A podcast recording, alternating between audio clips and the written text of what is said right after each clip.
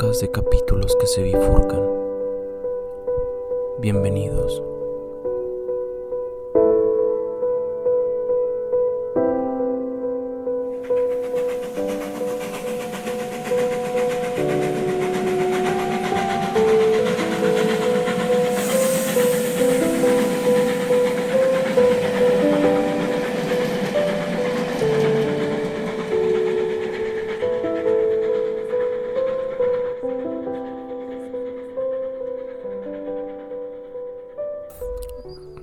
Noches, bienvenidos al segundo capítulo no consecutivo eh, de el podcast de capítulos que se bifurcan.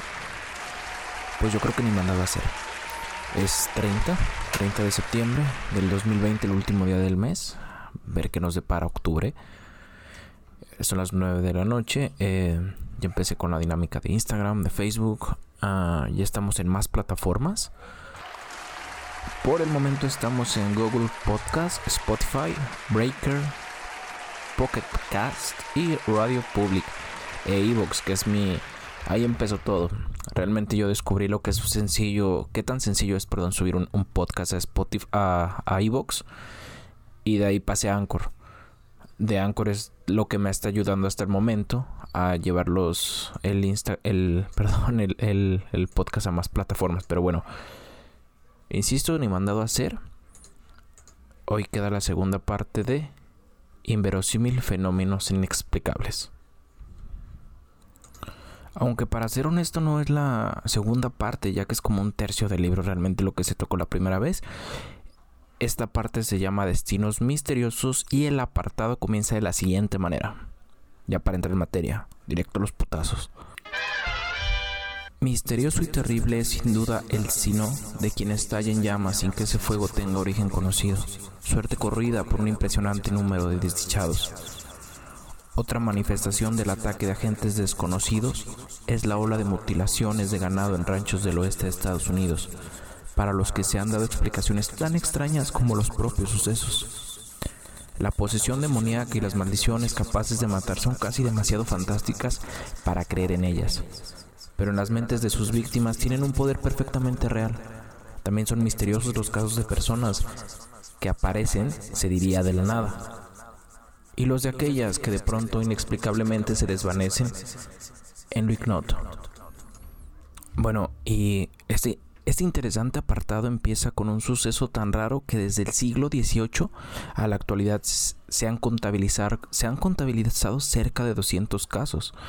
Estoy hablando de una de una tipo canción de los Doors, Like My Fire, enciende mi fuego, la combustión espontánea, vaya.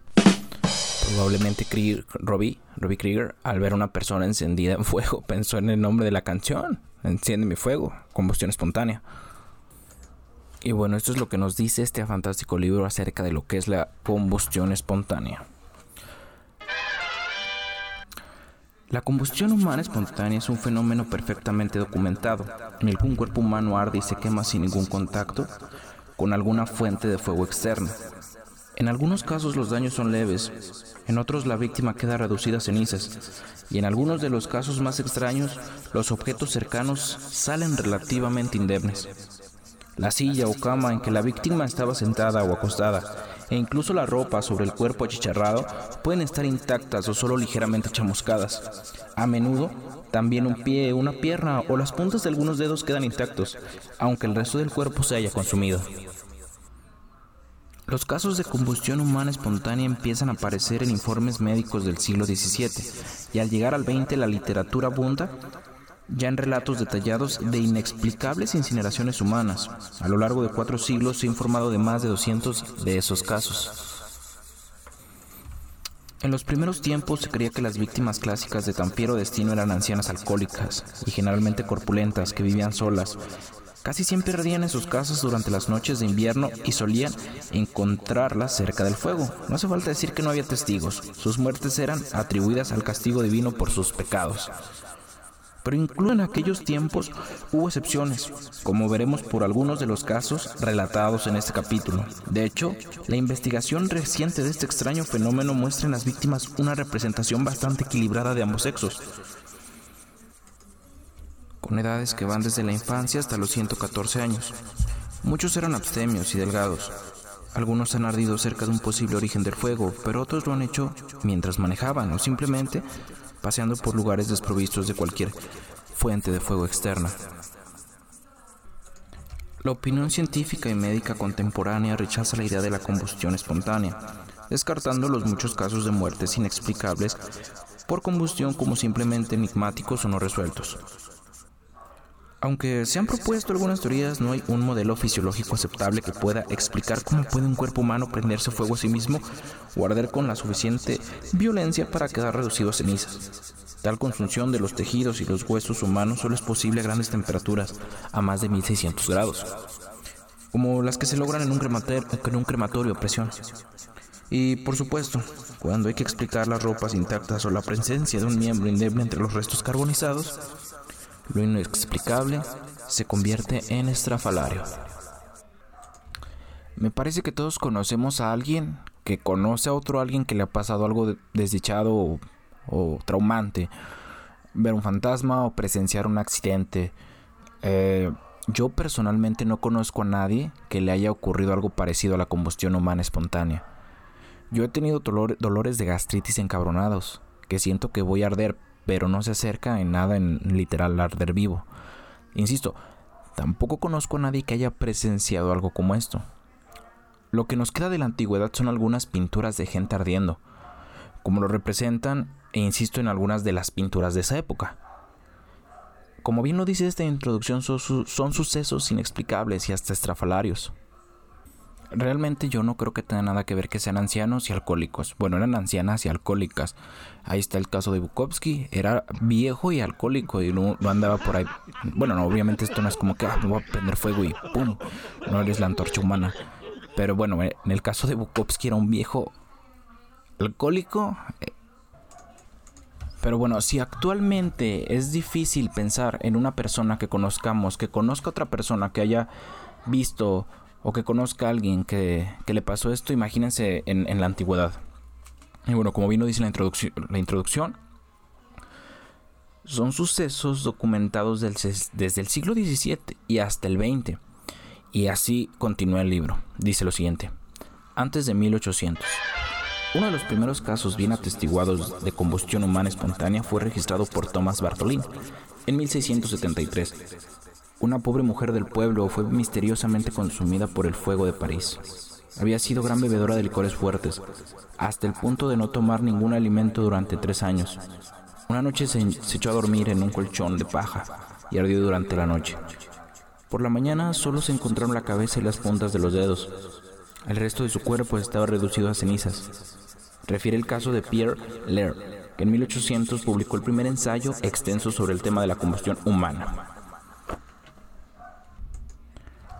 Uno pensaría precisamente que las personas que, que sufren, que padecen este tipo de situaciones, pues son pecadores, que son castigos divinos, pero sería, aparte de que esto es muy raro, sería doblemente raro ver que le sucediera a algún sacerdote, alguna monaguillo mm, o alguna mujer, no sé, muy devota. Pero ocurrió, y le ocurrió a un sacerdote italiano de nombre Don Gio María Bertoli. Es un hecho que no tengo nada de italiano. Panini, pues es una palabra italiana. Pero bueno, vamos, comienza la siguiente manera el relato. Don Gio María Bertoli, un sacerdote italiano que ardió mientras rezaba, fue una de las pocas víctimas que sobrevivieron a esa prueba durante varios días. El caso fue referido en un periódico de Florencia de octubre de 1776 por el doctor Battaglia, el médico que lo atendió. El sacerdote, que había estado viajando por la comarca, llegó de noche a casa de su cuñado y pidió que lo llevasen a su aposento. Una vez allí pidió que le pusieran un pañuelo entre la camisa y la espalda. Los sacerdotes de entonces llevaban a menudo como penitencia cilicios, que eran prendas tejidas de crines y el pañuelo servía para aliviar las molestias que pudieran distraerlos durante sus devociones. Lo dejaron solo y a los pocos minutos oyó un ruido extraño, procedente de la habitación al que se mezclaban los gritos de dolor del sacerdote. Todos los de la casa se precipitaron a la habitación y encontraron a Bertoli tendido en el suelo y rodeado de una ligera llama, que se dio hasta desaparecer cuando se acercaron. A la mañana siguiente, el paciente fue examinado por el doctor Bataglia, quien encontró la piel del brazo derecho casi totalmente separada y colgando del hueso. Desde los hombros hasta los muslos, los muslos la piel estaba igualmente dañada. En la mano derecha, la parte más afectada, se había iniciado ya la putrefacción. A pesar del tratamiento inmediato, su estado empeoró. El paciente se quejaba de una sed abrasadora y tenía horribles convulsiones. Sus deposiciones estaban llenas de una materia pútrida y biliosa, y los continuos vómitos, acompañados de fiebre y delirio, lo tenían agotado. Murió al cuarto día en estado de inconsciencia. El doctor Bataglia no pudo hallar rastros de ninguna enfermedad conocida. Uno de los peores aspectos de lo ocurrido al clérigo fue que, antes de morir, el olor de la carne en putrefacción se había hecho insufrible. El doctor Bataglia dijo haber visto los gusanos arrastrarse del cuerpo a la cama y que las uñas se habían desprendido de los dedos.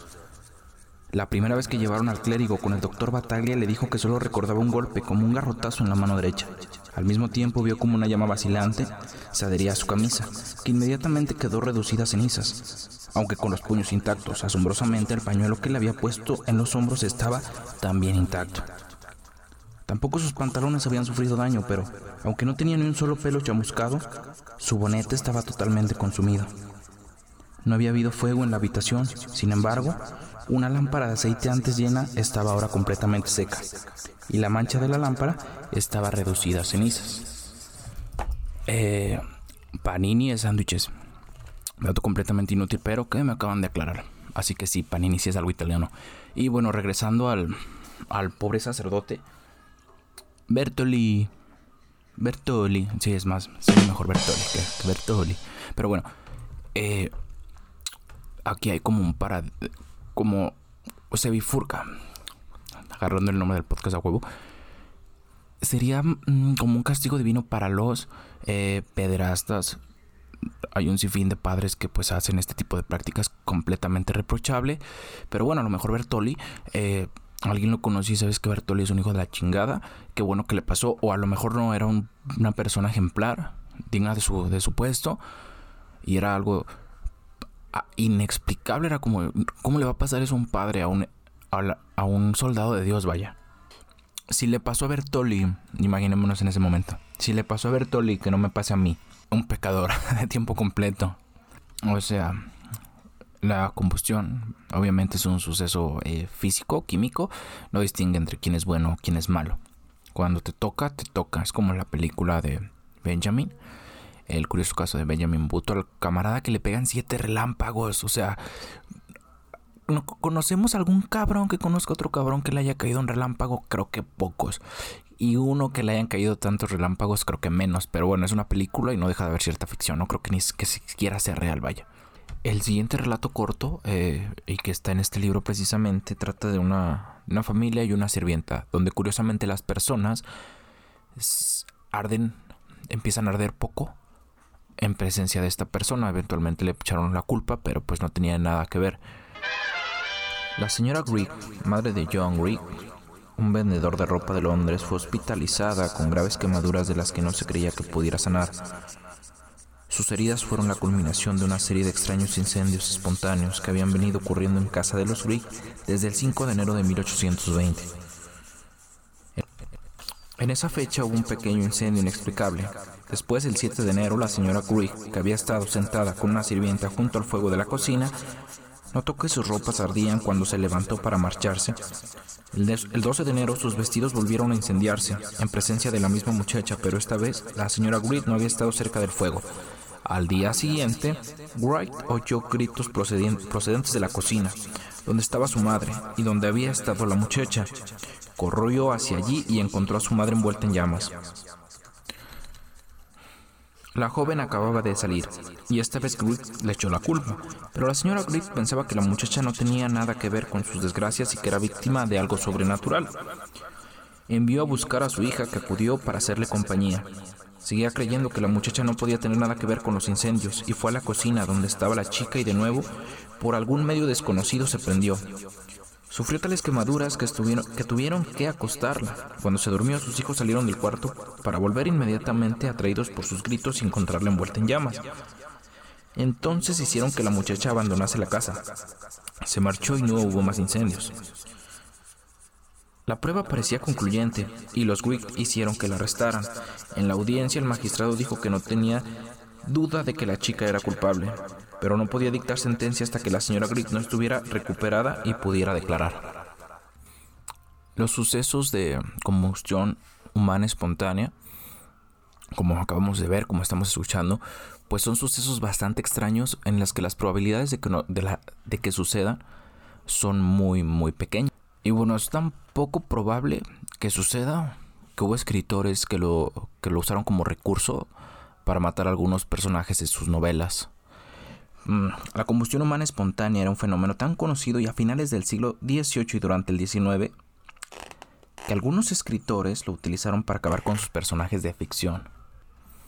En una obra de Charles Dickens llamada Casa Desolada, Croc, como Crumb, pero el personaje de Monstruos, de hecho tengo un Funko de él, eh, Croc, un viejo comerciante de trapos y botellas cadavérico y atiborrado de ginebra muere espontáneamente por combustión espontánea. Croc era el símbolo de todos los males y desigualdades sociales que entonces había en Inglaterra, y a través de su terrible fin, Dickens profetizó la autodestrucción de toda autoridad allí donde bajo uno u otro nombre se someten fraudes e injusticias. ¿Qué hubo pues? Hasta el momento hemos escuchado casos de personas, bueno, el padrecito, eh, que olía a putrefacción cuando que sobrevivió algunos días pues a la, la señora Grieg, pero bueno, sabemos o bueno, tenemos que pensar que la razón es un disolvente de la, de la mentira, de los dogmas, y hay pruebas a favor de la combustión espontánea, o sea, no es...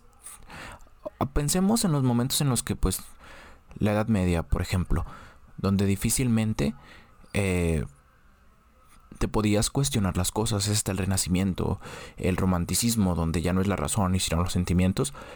Pero, mientras tanto, si no te podías cuestionar, era Dios, era la voluntad divina de algún ser lo que hacía que pasaran las cosas. Y bueno, cuando la gente se empezó a cuestionar por qué chingado la gente se quema, que fue en el siglo XX, que fueron ¿A qué conclusiones llegaron? ¿Por qué se quema la gente? Bueno, son los siguientes.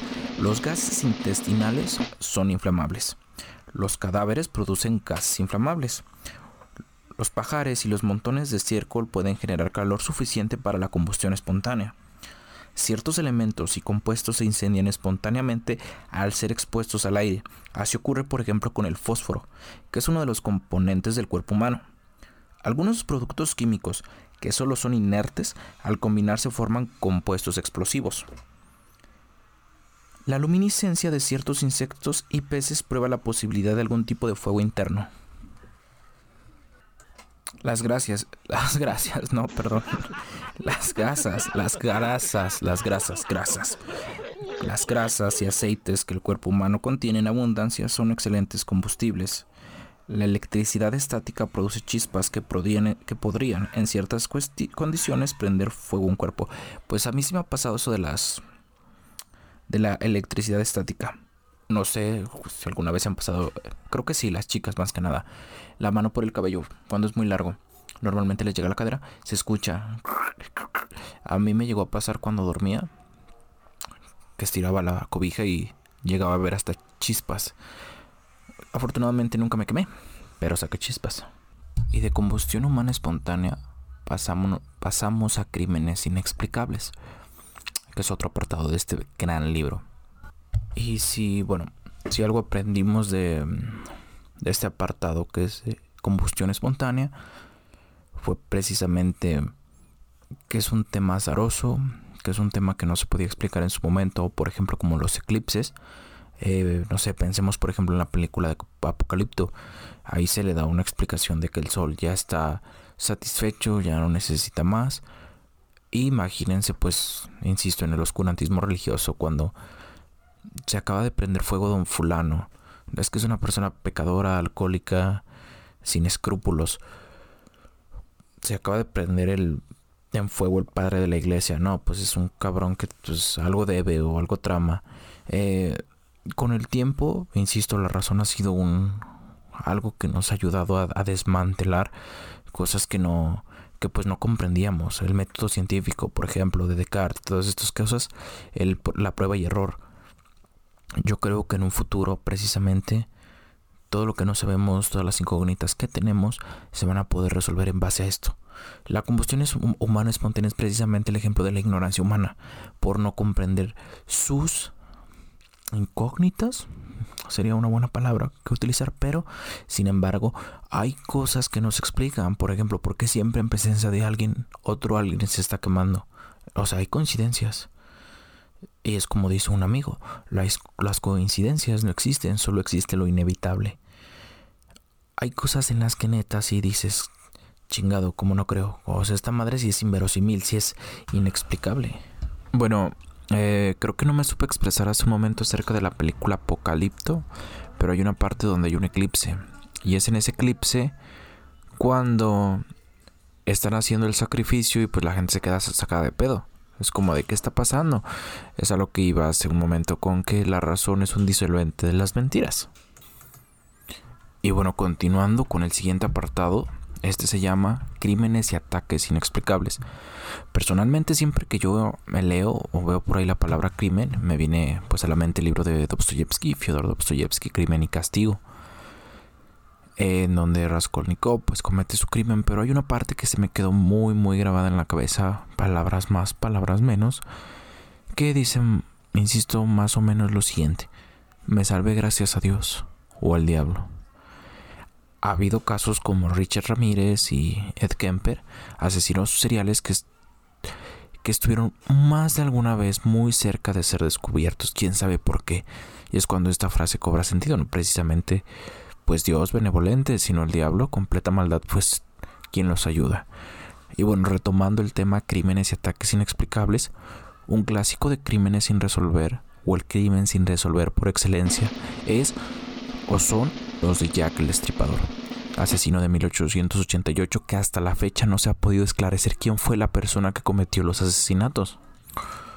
En fin, este apartado trata de crímenes inexplicables, asesinatos o suicidios en los cuales, por ejemplo, las prendas de la víctima no presentan orificios, pero pues la banda sí está perforadísima en balas. En un caso como este es sencillo pensar que a la persona que asesinan primero la encueran y luego la visten. Así ya, como coño se está la bala sin haber perforado la arpa? Pues así. Pero bueno, un caso documentado en este, en este libro está en la página precisamente 95 que dice lo siguiente. No hubo veredicto. El 16 de marzo de 1901, el Cambridge informaba de la muerte de Lavinia Farrar, una mujer de 72 años, de buena posición. Había sido encontrada en el piso de su cocina totalmente vestida, con la cara arañada y la nariz rota. Junto a ella había un cuchillo ensangrentado y unas cuantas gotas de sangre. El reconocimiento reveló que había sido apuñalada en el corazón. La investigación condujo a un veredicto abierto, sin mención de autor ni circunstancias, por las siguientes razones. Aunque la muerte había sido apuñalada, su ropa no había resultado perforada por el cuchillo, ni tenía manchas de sangre, excepto la prenda más íntima, que estaba ligeramente manchada. Dado que la muerte había sido casi instantánea, era imposible que se hubiese apuñalado ella misma y vestido antes de morir. Además, ni la sangre del cuchillo, ni la que había en el suelo junto a ella, parecían ser suyas, ya que la herida apenas había sangrado.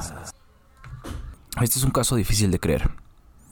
E insisto, a mí la única solución a este tipo de asesinatos es que el asesino desvista a la víctima para después vestirla. El siguiente caso tiene por título un asunto de peso. Corto. Al terminar un día de 1974 su jornada de trabajo, unos obreros de la constructora Dowling de Indianápolis dejaron una bola de acero para demoliciones de 5 toneladas colgando de una grúa a 60 metros del suelo. Cuando volvieron a la mañana siguiente la bola había desaparecido. Ante el pasmo de la policía y de todos los afectados, la bola nunca fue encontrada. aquí, bueno, así está un poquito más, más inexplicable. Eh, porque yo creo que las preguntas de, de Tajo es cómo carajos te llevas una bola de acero de 5 toneladas sin hacer escándalo, cómo la bajas y cómo te la llevas. Sin que una sola persona haga el reporte de todo el desmadre que se armó. Y bueno, a eso súmale o sumémosle que lugar haya tenido velador. Imaginémonos. Buenos días, licenciado. Buenos días. Oiga, ¿y la, y la bola de 5 toneladas que dejamos? Pues ahí está colgando, ¿qué no? ¿Y cuál? No. Pues que es lo primero que dicen el velador. Rúmbele, rúmbele de aquí. No vuelva. Todos estos casos, por inverosímiles que parecen, están documentados. Y están eh, en el libro Inverosímil, fenómenos inexplicables que pueden conseguir. Yo lo conseguí, ya lo había dicho, creo que la emisión pasada en Mercado Libre. Pero pues no son puras putas cosas que te sacas de, de la nada. O sea, si tienen su... Pues si tienen su apartado, vaya, en este librito. Y bueno, continuamos con mutilación de ganado. Así sigue el libro, con ese apartado, mutilación de ganado, que dice lo siguiente. No cabe duda de que numerosas reses y en ocasiones otro tipo de ganado fueron encontradas mutiladas en los años 70 en las vastas planicies del oeste de los Estados Unidos. Sin embargo, hay una enconada controversia en cuanto a si fue una obra de depredadores naturales o de agentes desconocidos. A continuación ofrecemos algunos casos. Bueno, ya aventajé un poco, obviamente, pero hay desde que haya sido un ovni, desde que haya sido un cabrón, o sea, y también que haya sido un cabrón con una pistola deja como en shock a las, a las personas. Y bueno, no sé si recuerdan, creo que a principios de los 90, este pedo en México del chupacabras. Creo que en TV Azteca o Televisa, de televisoras grandísimas aquí en, México, pues predominan en cuanto a información y su información tiene que ser validada dos o tres veces porque no suele ser la mejor. Pero llenaron a los medios o sus propios medios de escándalos de noticias del chupacabras. Y bueno, si entramos entonces en materia, una que me causó bastante, que te deja pensando, para qué, por qué, o qué, de qué, o algo así, es la siguiente, se llama cirugía geométrica. En el otoño de 1974, un, granjero de Minnesota encontró en sus tierras una vaca muerta y descubrió que le faltaba la ubre, los órganos sexuales y una oreja. Según el granjero, la ubre le había sido extirpada mediante una incisión en forma de rombo. O sea, aquí nos damos cuenta que tuvo que ser un cabrón el que le quitó todas estas cosas y era una, persona que sabía pues de, de veterinaria. Pero no mames, o sea, cómo esta persona irrumpe en tu granja, joda a las vacas, joda a los animales y bueno, más que nada, pues yo creo que no es banda como muy... Fines acá maquiavelosos, medio macabrosos, los tiene. No te cuesta nada tocar y pedir, acá, ¿sabes qué? Pues le compro tales partes de la vaca. O incluso la vaca completa, que le valga para qué es lo que voy a hacer. Pero si lo haces a escondidas, hay cierto halo de misterio, cierto de estoy en peligro, mis animales están en peligro. La siguiente se llama entrega aérea y bueno, ya se imaginarán de qué va con el puro título. Aunque no se encontraron pruebas que permitieran relacionar la presencia de helicópteros con las mutilaciones de ganado, muchos rancheros estaban convencidos de la intervención de algún tipo de avión, porque a menudo el ganado muerto parecía haber caído de lo alto. En agosto de 1975, el, alguacil McDonald del condado de Washington, Colorado, dijo a los reporteros que había examinado una novilla mutilada que parecía haber sido arrojada en un estanque desde la altura de varios metros. En el condado de Park, dos vacas mutiladas fueron descubiertas en un prado cuya puerta estaba cerrada con candado. Según el alguacil Norman Howey, las vacas no podían estar donde fueron encontradas a menos que las hubieran lanzado desde un avión. No había huellas extrañas cerca de los, cerca de los cuerpos. Bueno, esto también está... ¿Cómo carajos cae una vaca de un avión?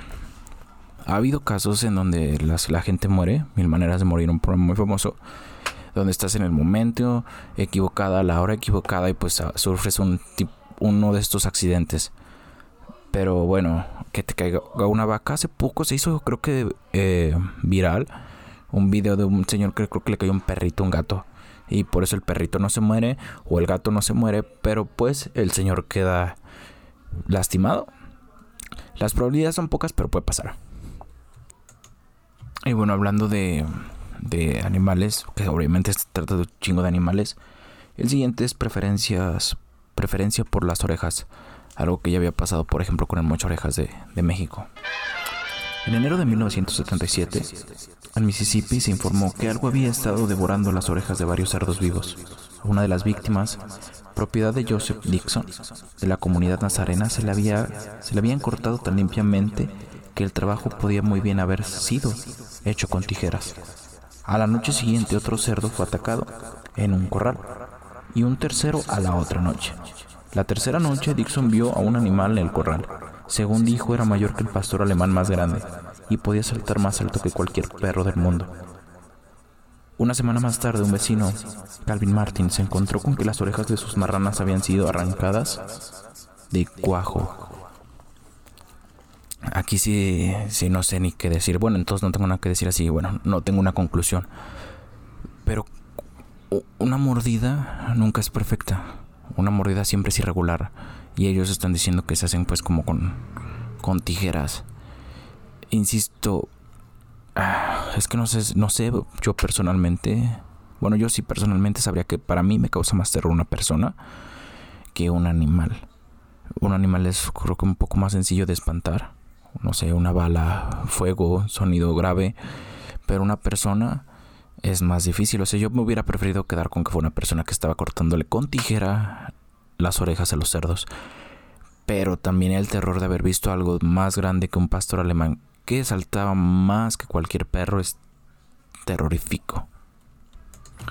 Como escuchamos o como lo, lo que les leí es básicamente Estados Unidos, pero Estados Unidos tiene una explicación para esto y le llamó en este libro Mutilación de Ganado una explicación. En los Estados Unidos, los atribulados rancheros de más de una docena de estados no sabían cómo explicarse la oleada de mutilaciones de ganado que tuvieron lugar durante los años 70. Los que estaban convencidos de que no era obra de depredadores sugerían que se debía a agentes desconocidos, tales como sectas religiosas o satánicas, seres extraterrestres e incluso el ejército, sospechoso de llevar a cabo experimentos secretos con animales durante la noche. En la primavera de 1979, el senador Harrison, Nuevo México, convocó una audiencia, una audiencia pública en Albuquerque, para examinar el problema. El resultado fue una subvención de 44 mil dólares para investigar los hechos. Dirigió la investigación Kenneth Rommel, hijo de un ex, agente del FBI, con fama de sagaz y competente, y durante ella él y sus colaboradores examinaron 27 supuestas mutilaciones que tuvieron lugar en Nuevo México durante ese periodo. Revisaron los informes de 90 anteriores y buscaron la ayuda de los gobernadores, policías y veterinarios de otros estados. Rommel se encontró con que el caso de mutilación clásico presentaba, entre otras características, la extirpación mediante cirugía de precisión de partes del animal muerto, órganos sexuales, un ojo, una oreja, la lengua, y las hembras la ubre, el vaciado del recto y la falta de sangre en el cadáver. Al cabo de un año de trabajo afirmó que todas las mutilaciones que había investigado correspondían a lo que uno esperaría encontrar tras una depredación normal, la actividad de los animales carroñeros y la normal descomposición de todo animal muerto. Creía que esto era también cierto para la mayoría de las otras mutilaciones denunciadas. La explicación basada en la acción de depredadores y carroñeros puede sumirse como sigue. En primer lugar, los carroñeros suelen cebarse en los órganos externos y otras partes blandas del cadáver antes, de antes que en las demás, simplemente porque son más accesibles. Algunos depredadores, los coyotes por ejemplo, tienen dientes que pueden cortar limpiamente la carne, contribuyendo así a dar la impresión de precisión quirúrgica. Y las moscas azules, al actuar sobre las heridas hechas por otros carroñeros, pueden limpiar los bordes de un modo que completa el efecto quirúrgico. De modo semejante, el supuesto vaciado del recto era atribuido a una combinación de la actividad de los carroñeros y el proceso de descomposición corporal. En cuanto a la ausencia de sangre, también se demostró que era natural. En un animal muerto, la sangre afluye por gravedad a las partes más bajas del cuerpo y se coagula allí. En los casos en que faltaba un ojo o una oreja, Rommel señalaba que esto ocurría siempre en el lado del animal que quedaba hacia arriba, y que por tanto era accesible. Por último, decía Rommel, los testigos habían sido con frecuencia muy imprecisos en sus relatos. ¿Cómo explicarlo? Cuando muchos de ellos eran rancheros veteranos acostumbrados a encontrar ganado muerto y a ver los resultados de la acción de los carroñeros y depredadores. Según un profesor llamado James Stewart de la Universidad de Dakota del Sur, las historias sobre mutilación de ganado eran un caso de ilusión colectiva, fomentada por la tensión, la ansiedad y las confusas declaraciones de veterinarios y policías, y también en parte por la, afición del público a las historias de sangre, misterio y conspiración. Sin embargo, Rommel no toma en cuenta el caso del bisonte mutilado en el zoológico de la montaña de Cheyenne de 1975, al que le habían quitado un trozo de pellejo de 60 centímetros de lado sin dañar el tejido subyacente. Este fue solo uno de los casos en que los cadáveres mostraban limpias incisiones cuadrangulares. Es evidente que los depredadores no comen con arreglo a normas geométricas ni acostumbran desdeñar la carne que hay debajo del pellejo. También es difícil explicar el hallazgo que hizo en 1975 el alguacil George del condado de, Colorado, de una ubre cuyo contenido natural había sido extraído y reemplazado por arena y en febrero de 1976 también en Colorado el descubrimiento de una ternera mutilada que tenía en la boca tiras de papel metalizado, de las que dejan caer los aviones para confundir el radar enemigo, al parecer muy semejante a las utilizadas por las Fuerzas Aéreas de los Estados Unidos. Sin embargo, según la teoría de los depredadores, estaban en un, en un error los rancheros y las asociaciones de ganaderos, por lo que no se tomó en cuenta su testimonio. La divergencia de puntos de vista queda expresada en este diálogo entre un ranchero y Rommel, apegado cada cual a su teoría. El ranchero argumentaría, si esto lo hicieron los coyotes, lo hicieron con cuchillos, a lo que Rommel replicó, yo digo que si lo hicieron cirujanos, lo hicieron con los dientes. Frases matonas de los dos. La neta están mamalonas, me gustaron. Yo digo que si lo hicieron cirujanos, lo hicieron con los dientes. Si lo hicieron los coyotes, lo hicieron con cuchillos. Paranoia. No creo, bueno, sí, paranoia colectiva. Yo creo que parte de la paranoia colectiva son las religiones, el racismo, este odio colectivo que se genera por este tipo de movimientos. Y pues mm, yo creo que tiene cierta validez esto de la paranoia o histeria colectiva por parte de los rancheros. Un punto bueno para concluir este episodio y no hacerlo tedioso, vamos a acabar en este apartado, que sería entonces eh, misterios o crímenes inexplicables, así como fue lo de combustión humana espontánea. El libro todavía trae más, voy a tratar de simplificarlo un poco y tener los datos más interesantes, espero que no sean más de 5 porque el libro sí está grueso y pues más adelante, aparte de este tipo de, de libro, libros, pues si es la temática misterios, también escritores. Y si alguien tiene algún escritor favorito o algún tema que quiera que se hable, por ejemplo, a mí de historia me mama el Renacimiento y también del Renacimiento, del Renacimiento el mm, romanticismo. Eh, serían temas que me gustaría abordar, algunos escritores, porque se da las implicaciones que hay.